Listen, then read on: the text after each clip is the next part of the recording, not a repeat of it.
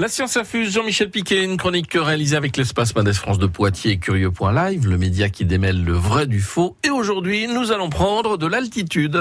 On sait très bien que le trou d'air n'existe pas. Bah, euh, peut-être. Plus qu'un trou d'eau. On n'a jamais vu un bateau tomber dans un trou d'eau. Non mais Georges, mais tu me parles autrement, dis donc, je t'en prie.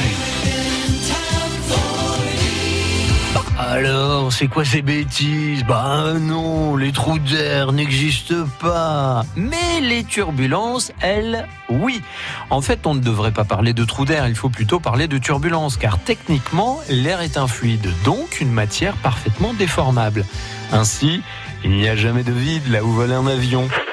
Il y a en revanche des courants d'air ascendants ou descendants. Et un courant d'air descendant assez fort peut nous donner l'impression que l'avion chute dans un trou. Petite parenthèse, comment se créent les courants qui génèrent ces turbulences? Par le trafic aérien qui génère les perturbations dans l'air, on appelle cela les turbulences de sillage.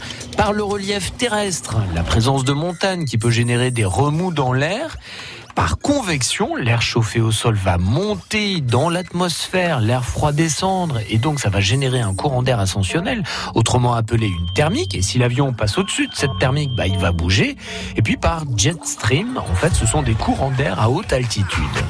Donc, dans la majorité des cas, on ne sent pas les turbulences lors de nos voyages en avion. Les ailes d'avion servent d'ailleurs d'amortisseurs. Elles absorbent ces chocs. Elles peuvent bouger jusqu'à 7 mètres d'envergure. Un petit peu comme les amortisseurs de voiture, vous voyez Donc, si vous devez retenir une chose, c'est que quand le pilote dit d'accrocher sa ceinture, c'est pas le moment d'aller aux toilettes. Bon, c'est compris